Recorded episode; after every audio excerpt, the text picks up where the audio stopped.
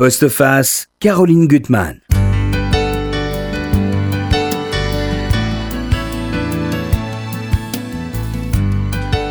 Écrire, c'est se mettre à nu, se dépouiller, s'écorcher jusqu'à l'os. Un livre est un combat de boxe, le dernier combat. Il ne faut pas s'aimer, être prêt à tout endurer et à tout donner, quitte à s'auto-détruire. Jean-Paul Marie, bonjour, c'est vous l'auteur de ces lignes. Et avec ce nouveau livre, vous êtes allé au bout du monde et au bout de vous-même. Et en écrivant, vraiment, c'est un très très beau livre. Euh, en dérivant avec Ulysse, publié aux éditions Lattès. Bah, votre livre, il est né d'un pari fou. Partir 3000 ans après Ulysse, sur ses traces, avec le livre d'Homère serré contre vous. Pour interroger cette Méditerranée d'où nous sommes nés, et faire entendre les échos du passé et du présent qui se mêlent, car les monstres et les martyrs sont toujours là, sous d'autres formes. Et avec ce qui m'a particulièrement touché dans, dans ce texte, c'est votre voix et votre regard d'enfant, euh, à la fois un regard beau et douloureux, car comme vous l'écrivez, ce sont les rêves d'enfants qui font les hommes. Est-ce que vous avez le sentiment d'avoir écrit un livre finalement plus personnel avec ce texte-là? Euh, Je crois vous que creusez encore plus loin? Ce sont euh, chaque fois que j'écris un livre, je pars sur un thème qui, me- qui me fascine, qui me passionne, et euh, euh, je ne sais pas trop comment je me retrouve impliqué là-dedans. Mhm. et effectivement, euh, euh, ce livre, il, il- il- en parlant de Méditerranée, il parle de, il parle de choses que, qui, qui me sont. c'est mon aquarium, la Méditerranée. C'est mon aquarium. Je suis né au bord de la Méditerranée, je l'ai sillonné professionnellement, euh, aussi de, pour le plaisir. Euh, c'est quelque chose qui, qui c'est une main courante. Moi, quand je gamin, la Méditerranée, pour moi, c'était pas euh, une mer où d'abord j'allais me baigner. C'était d'abord une main courante, une espèce de rampe de balcon comme ça que vous tenez en Une allant à l'école. scène très forte aussi. Oui. Vous êtes au bord de la mer avec des copains sur la plage et le, le jeu, c'est de, de- de tuer les poulpes. Ah. Ils sont très dangereux parce que leur morsure, on l'oublie, peut être très dangereuse. Et vous avez une stratégie, un peu une ruse comme Ulysse, pour attraper le poulpe. Et ça, il y a des moments où ça revient, mais vous le faites avec beaucoup de pudeur, toute cette partie de- sur vous-même. Et je trouve ça très beau. Alors, vous dire, nos auditeurs vous connaissent, mais vous êtes à la fois grand reporter et poète. Ça vous va comme définition? Poète, je, je, poète, je, j'oserais pas. D'une certaine façon, c'est que vous pas, faites toujours vibrer l'humain là où vos pas vous portent. Euh, et d'ailleurs, dans ce livre, il y a beaucoup d'humains, beaucoup de- d'intercesseurs, de, gens que vous allez croiser dans les différents pays, qui vous apportent de l'humanité. Alors, vous avez écrit ben, beaucoup de titres hein, que, nos auditeurs connaissent. Je cite peut-être les derniers. euh, sans, sans blessure apparente sur les traumatismes de la guerre, la tentation d'Antoine, vous étiez venu ici pour en parler, un livre magnifique, les bateaux ivres. Enfin, chaque fois, ce sont des, des voyages, mais des voyages à travers le monde et à travers l'humain. C'est quand même, je trouve, votre, votre force.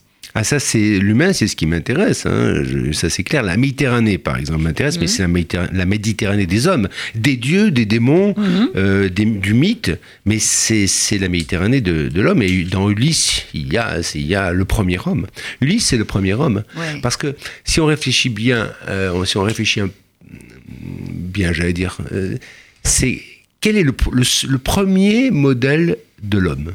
Euh, Quel est celui qui est à la fois euh, plutôt raisonnable, euh, plutôt bon et qui aime ses amis beaucoup, qui combat ses ennemis mais sans les, haïr, qui est certes euh, un peu adultérin parce que 20 ans c'est long, mais qui quand même veut rentrer chez lui retrouver sa femme et ses enfants. Quelqu'un qui est à la fois rusé, qui est un peu menteur aussi, qui est qui est un homme euh, juste, Oui. une espèce de presque de l'honnête homme. Et, eh bien, c'est c'est Ulysse, c'est le premier homme. Alors après, vous le rendez extrêmement proche de nous. Ça, c'est vraiment la qualité de votre texte, parce que vous allez citer pas mal de, de- de- de textes de, de, d'Homère qui sont vraiment en résonance avec aujourd'hui, et on voit que c'est un homme moderne. C'est vrai un- que, par ouais. exemple, il n'aime pas la guerre. Il aime pas la il guerre. va devoir la faire. Euh, il, il voit les dangers, il doute, il doute de lui. il essaye de se faire réformer quand même. Oui. C'est-à-dire quand Agamemnon, qui est un, un- un roi qui compte euh, ses soldats comme ses sous, fait une guerre pour, pour euh, éco- économique, parce que ah ben, l'Hélène, il s'en fiche un petit peu, mais ce qui l'intéresse, c'est le trésor de Troie, et qu'il appelle les rois grecs à venir le rejoindre, euh, Ulysse essaye de se faire passer pour P4, hein, pour fou, Ouais. c'est-à-dire qu'il laboure son champ à l'envers. Et donc on envoie un enquêteur qui est pas, qui est pas idiot, et qui euh, voit Ulysse avec un cheval les, un, un âne euh, en train de, de labourer à l'envers et qui lui, il lui jette son enfant, Télémaque, il lui pose son enfant, il lui jette pas, il lui dépose son enfant devant le socle de la charrue. évidemment, euh, Ulysse immédiatement arrête la charrue et, euh, et si j'ose dire, l'autre lui dit arrête ton char. Ulysse, on voit bien que t'es pas fou. Donc allez, prends tes armes et rejoins le roi. Et donc, à partir du moment où il peut pas échapper à la guerre, donc ce n'est pas un, un, un- un belliqueux. À partir du moment où il pas lâche, non, par ailleurs. À partir du moment où il va faire la guerre, il va la faire et bien. Il va la faire de façon euh, euh, maligne et, et courageuse. Avec, euh, et en plus, il va inventer le cheval de Troie, ce qui va quand même permettre de faire tomber la ville de Troie. Il, va, il est c'est un homme loyal, c'est un homme juste, c'est un homme, c'est aussi un, un- un peu vaniteux. C'est un, c'est un homme qui nous est, qui est tellement proche Et de c'est nous. vrai que vous nous faites relire Homère, c'est extraordinaire. Et vous nous faites comprendre des, des choses qu'on avait oubliées et qui prennent tout leur sens a- a- avec votre livre. Alors moi, je vais décrire un peu votre itinéraire. Je vous lis. Des ruines de Troie, la côte africaine des lotophages, du pays des cyclopes aveugles à l'île sicilienne du royaume d'Éole, du territoire sarde des lestricons cannibales, on avait oublié ça, ils sont atroces, à l'antre romain de Circé l'ensorceleuse, du monde souterrain de Naples à celui des sirènes de la côte, du périllot détroit de Caribé-Silla de Messine jusqu'au royaume perdu de Calypso, de l'île des passeurs phéaciens de Corfou jusqu'au retour, où près de son olivier à Ithaque, je vais dériver avec Ulysse, me laisser égarer, bousculer, balloter, effrayer, naufrager, et me perdre au risque de sombrer, mais avec l'espoir d'en revenir éclairé, et comme lui, initié par cette Méditerranée que j'aime et que je maudis, de cette mer qui m'a toujours emporté. C'est beau. Et on va dériver avec vous. Ah, Le point de départ, c'est quand même, et là, vous avez un art de l'évocation, d'ailleurs, dans toutes les parties du monde que vous allez évoquer, à la fois des lieux, des êtres. On est avec vous. Ça, c'est la force du livre. On, est avec vous dans, le sable, dans, le vent, parce qu'il y a un vent qui souffle en permanence, euh, surtout euh, dès le départ euh, à Troyes. Et là, vous allez rencontrer, alors je vous dis, il y a une multitude de personnages que vous allez rencontrer, qui ont un rôle important. Vous allez rencontrer un personnage qui est à la fois à ce qui est bouleversant et, et pétri de haine. De, de rancœur. Rancœur. voilà, c'est un, c'est un, c'est un europhile. Oui. euh, qui est né euh, les pieds, euh, qui, a, qui a joué pieds nus sur les rochers de, de Troie, qui a découvert l'Odyssée comme ça, presque par hasard, Au cinéma, hein. au cinéma, par Ouais. son maître, ses professeurs, etc., et qui est devenu un lettré, hein, quelqu'un de, de fin et tout, et qui a cet amour de l'Europe, et en même temps, cette, euh, il a quelque chose, il a une rancœur contre l'Europe, donc qui, qui ne veut pas de la Turquie, selon lui. hein. il Et- a la haine des Grecs.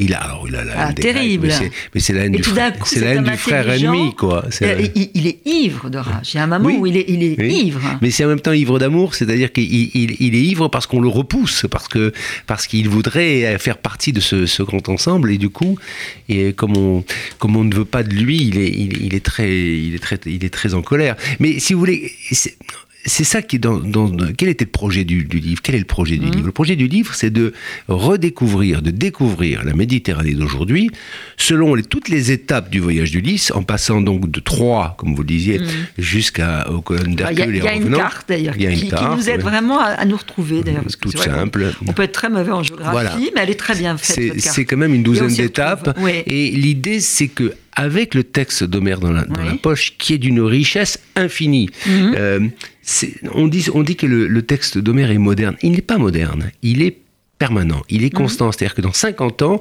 quelqu'un écrira un livre un avec. Homère et on dira qu'est-ce que c'est moderne, votre, votre te- le texte d'Homère. Oui, c'est permanent. C'est C'est-à-dire qu'on découvre dans le mythe des lectures différentes et une- un- un- l'œil d'Homère qui nous raconte, l'œil de l'Antiquité, qui nous raconte la Méditerranée d'alors, de l'époque, et en confrontant comme ça la Méditerranée de l'époque à celle d'aujourd'hui, celle des, des gens qui nous parlent, etc., et des, des voix de la Méditerranée en Grèce, en Turquie, en Tunisie, en Sicile, à Rome, à Naples, etc., on, on- on- on découvre, moi j'ai en tout cas découvert personnellement, j'ai découvert une Méditerranée que je ne connaissais pas bien, en tout cas pas assez. C'est comme si on nous avait, on ouvrait, si vous voulez, le, le- le champ de vision euh, euh, sur un, pays, que, sur une région que l'on croit connaître. Par exemple, vous me parlez de, cette, de Haskin, qui effectivement, c'est un monsieur qui tape du pied, du poing, qui est pas content, etc. Mais qu'est-ce qui se passe? Il est à Troyes. Et qu'est-ce que c'est Troyes?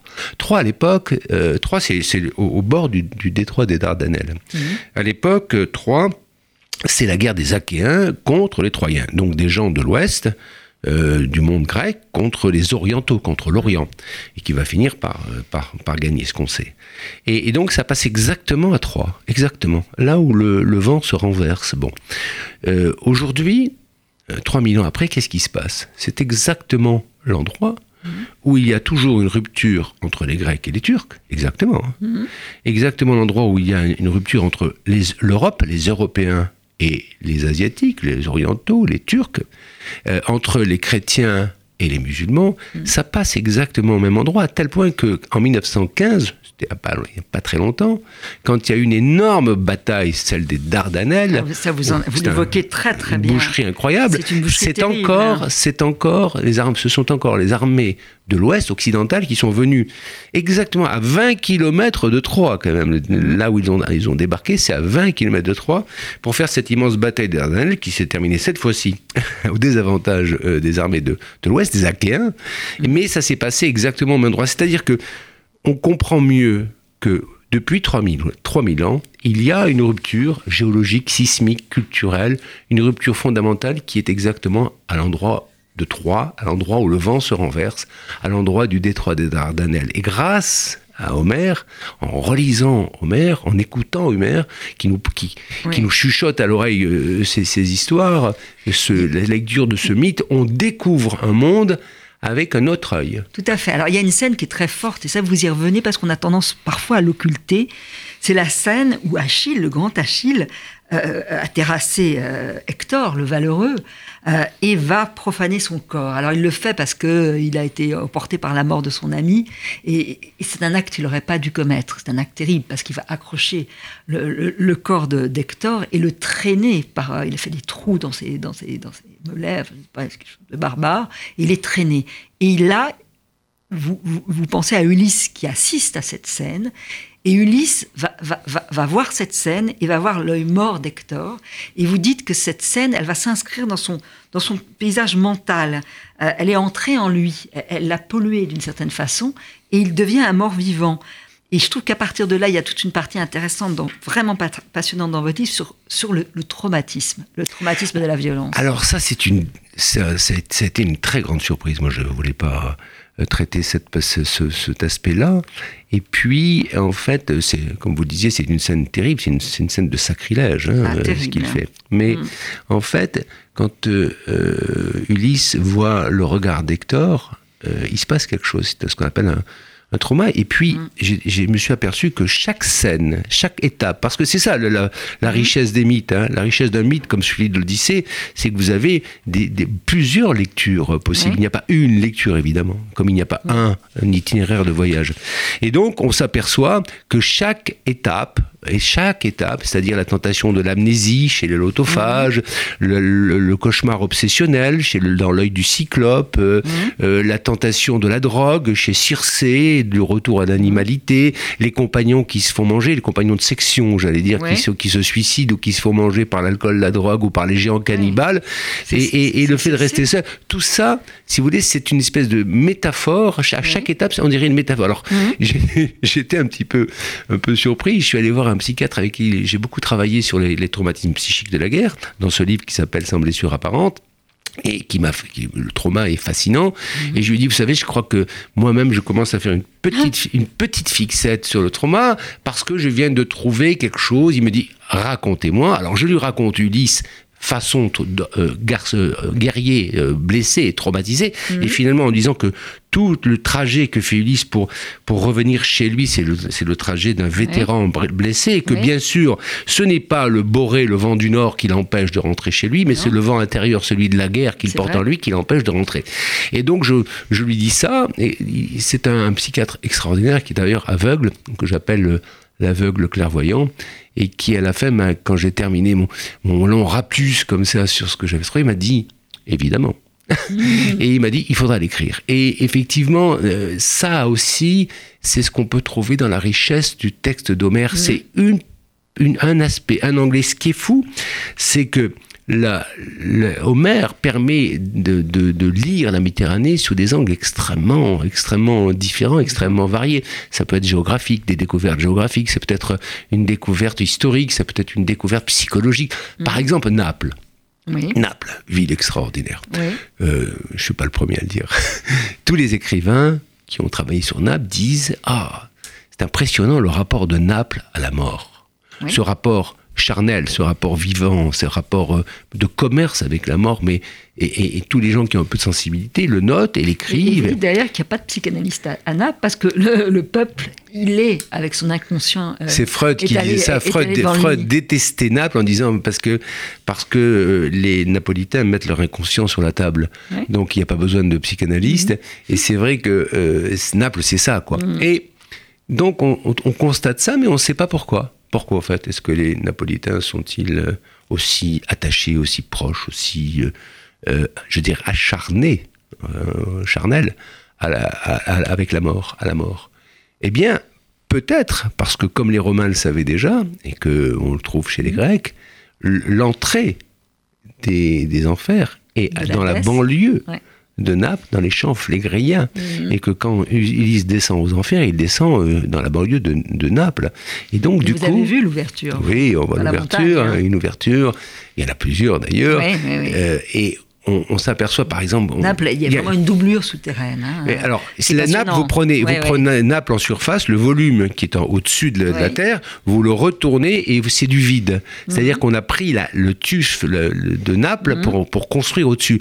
Et donc, il y a un monde qu'on visite ou pas d'ailleurs, euh, au-dessous Mhm. de Naples où il y a des tunnels, des grottes, etc. Où pendant la guerre, on s'est abrité. Euh, des, des- des bombardements où il y avait des lumières, euh, de l'eau, des restaurants, enfin des abris. Des- On a installé des- un opéra. cin- C'est- 500 abris qui ont été faits sous la terre. Ouais.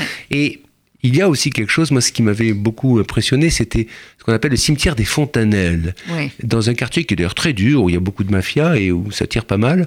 Euh, mais il y a une église qui s'appelle l'église de la Sanita.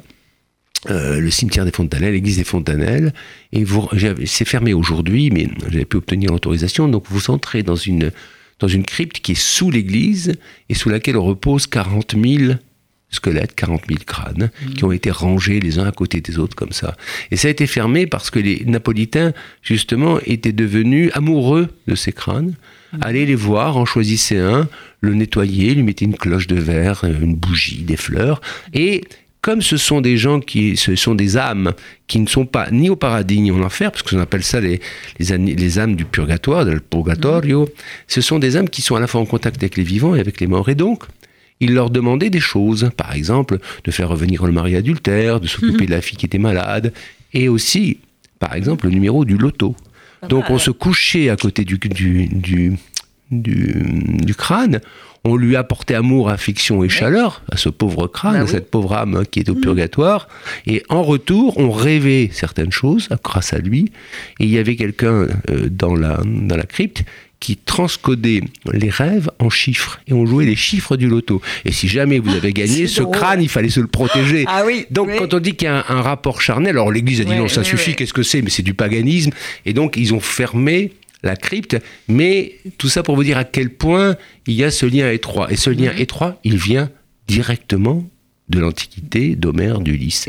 Et- ça, on ne peut Ouais. pas le savoir si on ne, on ne prend pas en compte justement euh, le, corpus homérique.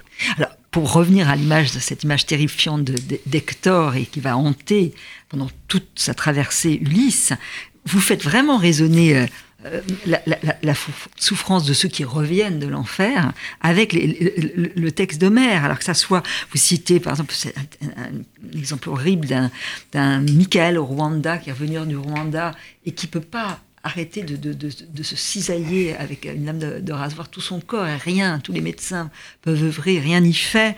Et, et- et là, est-ce qu'il faut souhaiter l'oubli comme, euh, comme Ulysse a la tentation de boire la potion de l'oubli, le lotus en tout cas. Est-ce que c'est Circé et c'est toutes les drogues que vont prendre les, les, rescapés du, Vietnam et, et du Cambodge? C'est incroyable, quoi. Tous, tous ces mythes-là sont toujours vivants, d'une certaine façon. Ils, sont là. Oui, le lotophage, comme- Ouais. l'étape des lotophages, Ah qu'est-ce oui. que c'est? C'est un fruit, le lotos, qui vous permet de tout oublier. Et donc on dit à Ulysse, prends ce loto. Si tu l'avales, tu vas rester béat toute la journée, comme si tu avais fumé un peu trop de ganja. Et d'ailleurs, les gens qu'il a envoyés avant sont là dans un coin, un peu l'œil un peu, un peu comme ça, euh, renversé, la bouche béate. Et lui, il sait que il ne veut pas prendre ce loto parce que même si il sait que ce qui lui reste à vivre, à affronter, ça va être douloureux, dur, euh, euh, terrible. Il sait qu'un homme, c'est d'abord quelqu'un qui affronte son destin. Et que si il, se laisse aller dans la drogue ou dans l'oubli, ou s'il cède à la tentation de l'amnésie, il ne peut pas accomplir son destin. Et là aussi, c'est une, c'est une leçon euh, de l'Odyssée, de, l'Antiquité. Qu'est-ce, qu'est-ce qu'on nous dit? Cet Ulysse-là, quand il va retrouver Calypso sur son île, mmh. Calypso, c'est quand même une déesse euh, euh, absolument superbe, fascinante, sublime, elle lui sublime, hein, et qui lui mmh. propose de vivre heureux le reste de ses jours en faisant l'amour avec elle et en allant se baigner, ce qui n'est même pas le pire des sorts. Et il finit par s'ennuyer. Alors, il s'ennuie pas, il est nostalgique. Il est nostalgique. Il a nostalgie, ça vient de nosto, c'est-à-dire il a la douleur du retour. Il, mmh. il, veut revenir chez lui.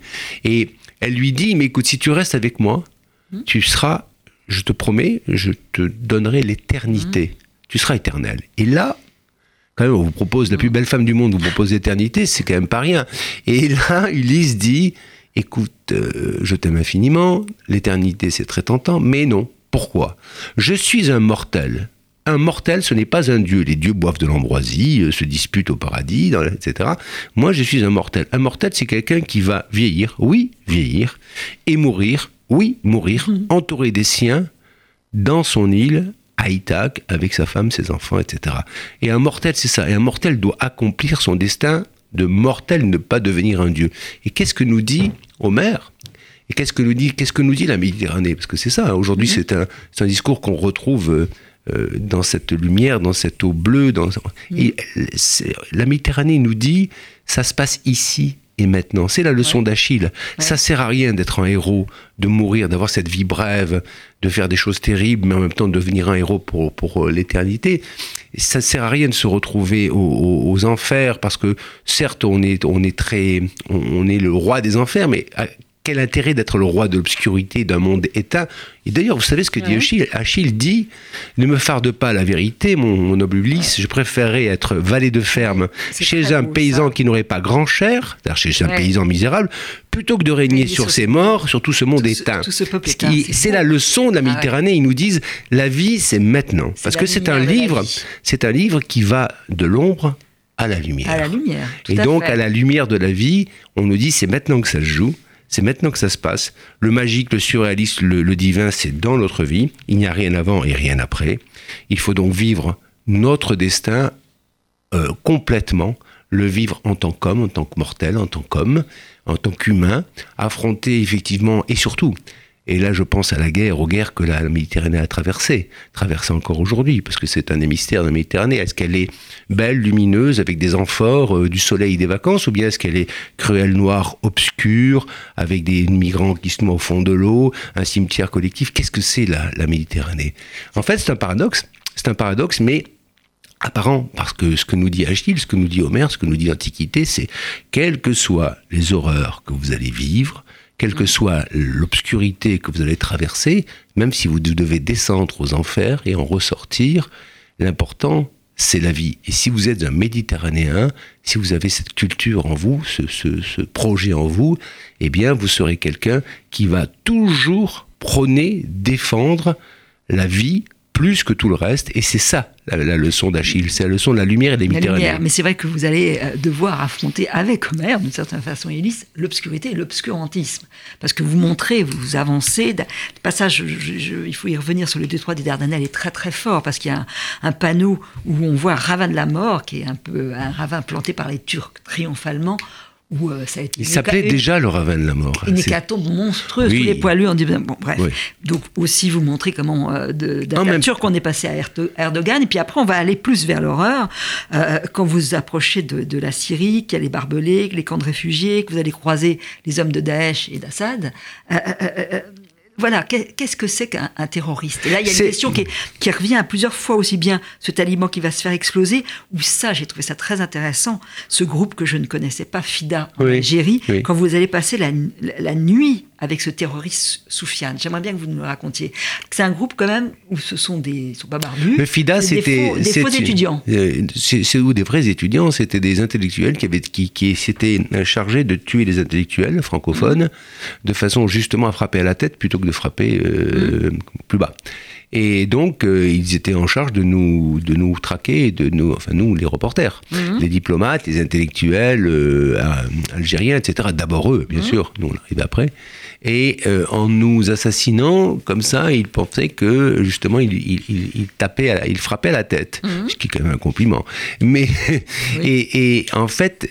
Euh, quelques années après, alors c'était, ils étaient très dangereux, très dangereux parce que c'était des gens qui arrivaient non pas avec une, une un- un- comment dirais-je, un voile islamique ou avec une barbe ou avec des babouches. Non, ils arrivaient en, en costume ou en rocker avec une petite natte, une boucle à l'oreille, donc et ils sortaient de leur cartable Invisible. Un, un un- pistolet et puis ils vous abattaient. Ils ont tué des gens comme ça. euh, euh, et donc, euh, on s'en méfiait beaucoup, évidemment. Mais on les connaissait très mal parce qu'ils étaient très, très hermétiques. Et quelques années après, quand la, la crise s'est un peu calmée, j'ai réussi à en, en- en retrouver un et aller dans le quartier, justement, où on ne pouvait pas pénétrer à l'époque. C'était vraiment très, très dangereux. Baraki. Ceux qui connaissent l'Algérie, Baraki, ça fait peur. Et j'ai retrouvé ce, ce- avec cet homme, avec qui, qui était en costume cravate d'ailleurs, et avec qui nous avons discuté toute une nuit.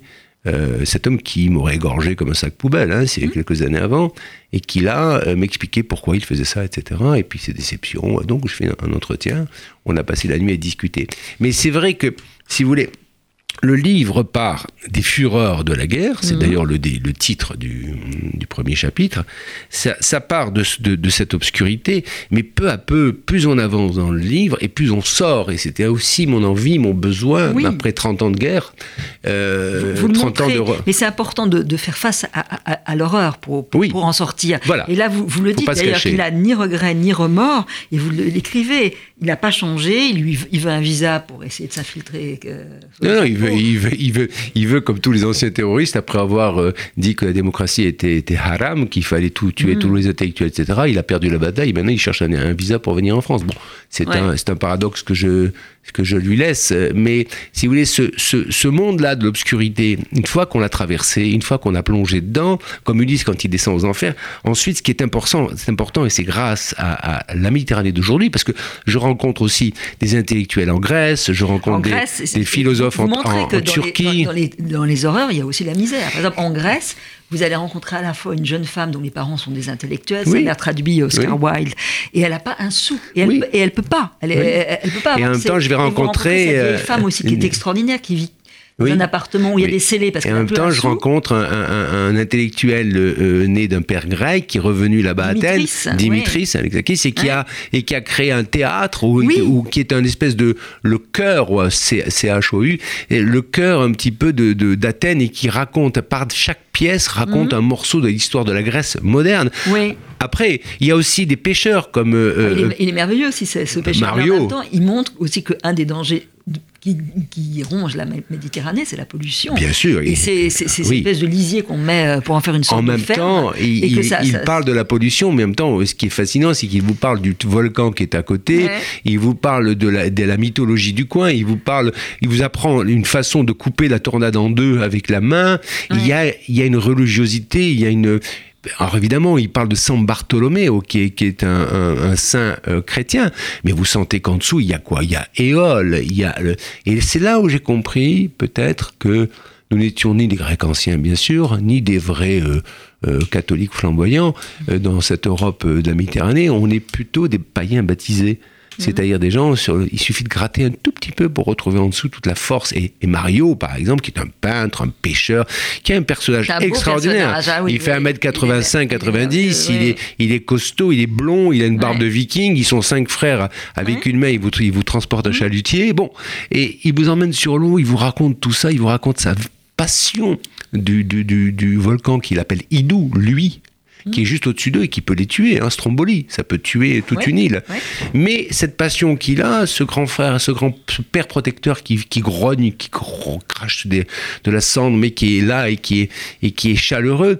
Et puis si on va plus loin, on va aussi, euh, parce que si on va par exemple au, au mont Circé, qui est un petit peu plus haut, qui est sur l'Italie, le Monte Circeo, qui est une montagne, où on voit bien le corps de la, de la, de la déesse allongée sur, sur le dos, et on s'aperçoit que Moravia a écrit tous ses livres Ouais. dans une petite maison qui regarde avec une fenêtre Ouais, qui beau, ça. donne sur le visage de Circé. Très très beau. Moravia qui a fait créer cette maison avec Pasolini. Ouais. Et ces deux, deux hommes, ils sont pas n'importe qui, ont, ont- ont- ont été fascinés Mm. par le visage de pierre de Circé du Monte et Montecilceo. Alors, et si on continue comme ça, chaque étape, chaque étape Mm. du voyage d'Ulysse nous ouvre une, pose une question, nous ouvre une problématique, nous, nous amène un éclairage sur un monde qui en, qu'en même temps on peut voir, écouter, euh, diagnostiquer, euh, euh, le monde d'aujourd'hui, et en même temps cette voie de l'Antiquité Ah oui, est d'une richesse a- infinie. Il y a cette histoire quand même de, de, de- de Éole, l'histoire de, de l'outre de cuir euh, que Ulysse promet de ne pas ouvrir. Et ils vont ouvrir, hein, lui et ses, ses- ses navigateurs. Et c'est là où il y a tous les vents mauvais. C'est en fond la folie humaine aujourd'hui. C'est le vent de la guerre. C'est le vent de la guerre. C'est le vent de la guerre, c'est Éole. La pollution, c'est aussi tout ça. Éole leur dit, leur dit euh, si vous voulez rentrer chez vous, il faut oublier la guerre, grosso Vous modo. oubliez. Et pour oublier là, la guerre, je vais prendre les vents de la guerre, je vais les, je vais les mettre dans une outre, Mhm. et puis je vous le garde qu'un seul vent, celui qui vous ramène chez vous. Ouais. Mais évidemment, l'homme étant ce qu'il est, pendant qu'Ulysse fait dodo, euh, parce que chaque fois qu'il s'endort, Ulysse, il lui arrive une catastrophe. Ouais. Pendant qu'Ulysse s'endort, euh, ses compagnons disent Mais c'est quoi cette ce, ce- ce cadeau Il doit être magnifique, il doit y avoir de l'or. Alors ils ouvrent euh, cette outre, et là, ils libèrent tous les vents de la guerre. Et d'ailleurs, c'est aussi une leçon. C'est-à-dire que ces vents de la guerre les amènent dans le domaine des lestrigons cannibales, Ouais. qui les piquent comme des éparitifs au thon, Ouais. les mangent tous les uns après les autres. Il ne reste qu'un bateau, celui d'Ulysse. Et donc, seul. en fait, c'est aussi une métaphore qui dit, quand on revient de la guerre, ceux qui n'arrivent pas à l'oublier, eh bien, finissent par, euh, par se perdre, par se suicider, par devenir Mmh. clochard, par boire, par se droguer. Et on perd les gens de sa section parce que justement, ils n'arrivent pas à oublier la guerre, ils n'arrivent pas à revenir dans la vie. C'est aussi une leçon de euh, d'Homère qui nous explique que voilà, il faut à un moment donné savoir oublier la guerre, savoir revenir euh, devenir un homme qui mange du pain, un mangeur de pain, un, un, un buveur de vin, euh, un homme qui, qui va cultiver le blé, revenir au quotidien. Et si on ne sait pas le faire, eh bien, on est perdu. Alors, ce que vous dites aussi, qui est important dans le livre, c'est que, bon, euh, pour retrouver la lumière, il faut pas avoir vraiment payé de sa personne, et par l'écriture et, par l'acte.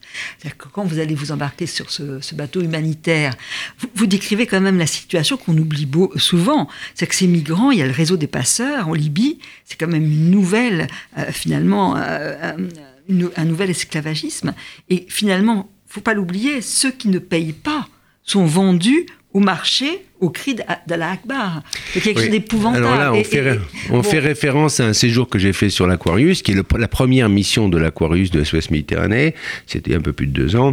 On m'avait demandé de venir sur ce bateau pour essayer de faire parler du bateau, euh, ce que j'ai essayé de faire de toutes mes forces. Et en même temps, sur le bateau, évidemment. Vous avez croisé des gens sur, Oui, j'avais déjà travaillé hein. pas mal sur. Euh, ouais. Enfin, je connaissais la migration, les migrants, mmh. mais je ne connaissais pas le séjour sur l'eau. Et là, en étant sur le bateau, évidemment, euh, j'étais sur la Méditerranée et, et j'étais en prise directe avec cette mer qui là est une, une mer dure, cruelle, une mer euh, qui est une frontière, c'est presque une mmh. mer solide. C'est-à-dire, euh, quelles sont les frontières d'avant, quelles sont les frontières d'aujourd'hui? Qui aurait y pensé qu'aujourd'hui, il y a une frontière liquide qui est plus dure et plus meurtrière que le mur de Berlin, par exemple? Mmh. Et en étant sur ce bateau, euh, me venait, j'ai pu réfléchir à, à tous ces gens qui pas ceux que l'on secourait, parce que ceux-là, je les voyais, oui. et finalement, c'était l'équivalent d'un reportage de guerre, donc je n'étais pas très surpris.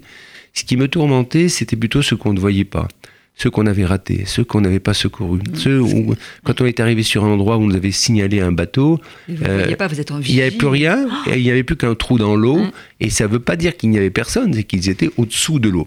Mmh. Donc ça, et un jour, je me rappelle, j'étais, j'étais sur ce bateau, en pleine nuit, euh, il était, je sais pas, en plein milieu de la nuit, la lune était forte, la mer était très noire, et j'avais l'impression, le sentiment que le bateau était posé sur quelque chose de géologique, de solide, une espèce de mica, comme ça, une couche volcanique, qui était le, le, le, sol, le sol, le sol de l'enfer, quoi. Et qu'effectivement, là, on touche la Méditerranée qui, qui est effrayante, la, la Méditerranée terrible, cruelle, obscure, sombre, mais mais, et c'est ça qui est important, Mhm. et c'est ce que nous dit Homère, et ce que nous disent les Méditerranéens, ce que Ouais. nous disent le- tout, cette, cette, cette, ce- ce- cette lumière incroyable, c'est que nous sommes, voilà, nous sommes des hommes de la lumière.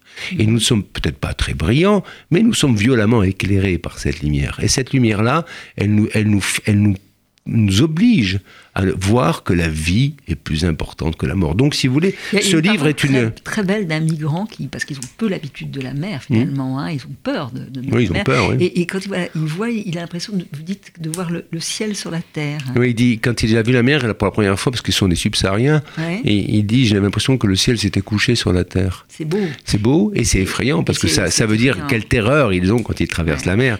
Et, Mais- vous montrez aussi des choses quand même effrayantes, là, faut pas les occulter, c'est que leurs zodiaques qui sont complètement pourris. Oui, Euh, euh, ça, je ne savais pas. C'est qu'on meurt empoisonné, pas, pas spécialement noyé. C'est-à-dire que avec l'essence, l'eau de mer, le, le, le- le- le vomi, ça dégage des odeurs. euh, oui, de- c'est- ça, ça crée un. Et, un- et- et puis finalement, il y a, y, a, y a sur le sol des, des pics qui, c'est-à-dire qu'on met les femmes et, et les enfants au fond du bateau pour- croyant les protéger, et ils meurent étouffés. Enfin, Ah oui, alors certes, on va, l'enfer, on- là, euh, on va pas- de toute façon, la traversée de la Méditerranée, la traversée d'un migrant, on sait que c'est une on vision infernale, une mais vision ça. infernale. Mais cette partie-là, si vous voulez, je l'ai traité dans un autre livre qui s'appelle Oui.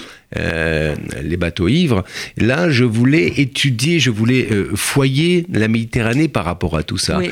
Et, et- et- et- et en fait, ce dont on s'aperçoit, c'est que ces gens-là, eux aussi ont traversé l'enfer. Mais quand ils sortent de là, ils, ils- ils- ils ouvrent le champ du possible, ils ouvrent une autre possibilité, ils ouvrent pour leur postérité, pour leurs enfants, quelque chose. Et la Méditerranée, c'était, c'est cette partie sombre et obscure que je voulais étudier. Mais ce qui est important, c'est que euh, une fois qu'on a, et il faut pas être aveugle, il faut pas se, se- se masquer le regard, mais une fois qu'on a regardé l'horreur en face, qu'on l'a affronté, et s'ouvre justement euh, la- la- ce que, la, ce que la, la Méditerranée nous, nous, nous, nous dit. Nous sommes des hommes de la lumière. Vous pouvez affronter l'horreur, la guerre, vous pouvez pas l'éviter. hein, l'horreur, la guerre, Ouais. les migrants, euh, euh, les conflits, etc., etc. Mais la Méditerranée, et c'est ça qui, qui, euh, guide le livre et qui le, le meut et l'émeut, Mhm. c'est-à-dire que la lumière vous force à être dans un monde de la vie. Et, nous, et la Méditerranée, c'est une leçon de vie. C'est-à-dire, quel que soit ce que nous avons affronté, quel que soit son paradoxe, quelles Mhm. que soient ses ambiguïtés et ses, ses contrastes entre l'obscurité et la clarté, et c'est la clarté, c'est la lumière qui l'emporte, et c'est cette lumière-là qui nous éclaire tout d'un coup ce monde que nous visitons hein, euh, à travers les étapes du lys, aujourd'hui en Méditerranée, qui l'éclaire tout, d'un coup et nous donne euh, finalement ce qu'il faut, ce qu'il faut retenir, ce qu'il faut voir et ce que nous sommes, c'est-à-dire des amoureux de la vie. les amoureux de la vie. C'est vrai que toute la partie italienne hein, de, de votre voyage, où vous allez à la fois décrire Catane, qui est une ville écorchée vive, où il y a la puissance de la, de, de la mafia, et en même temps la lumière de Ravello et de la... Tout se mêle. hein, euh, mais c'est vrai qu'il faut savoir Ah, ce que c'est c'est que pas, la Cosa Nostra. Euh, c'est- C'est c'est- important de, de, de lutter. euh, c'est pas un thé anglais sous un tilleul, non, mais, la lumière, est, plus forte. Et comme Achille, il y a les paroles d'Achille qui résonnent, qui est rien de vous, la lumière de la vie. Il y a cette phrase, parce que votre livre, il, il est émaillé. Enfin, il y, a, il y a des phrases de poètes, des poètes grecs, des poètes que vous aimez, euh, qui sont là tout le temps. Il y a, là, c'est Sandrars qui écrit Écrire, c'est brûler à vif, mais aussi renaître de ses cendres. Et voilà. C'est la leçon du livre. hein. C'est la leçon du livre. Euh, écrire, c'est inscrire. C'est effectivement aller euh, ju- jusqu'au bout de l'obscurité, mais c'est en ressortir et c'est renaître et, et être d'abord un être vivant. Et c'est la leçon d'Homère, pas du livre, parce que le livre, moi, je n'ai fait que platement recopier ce que j'ai vu, entendu, etc.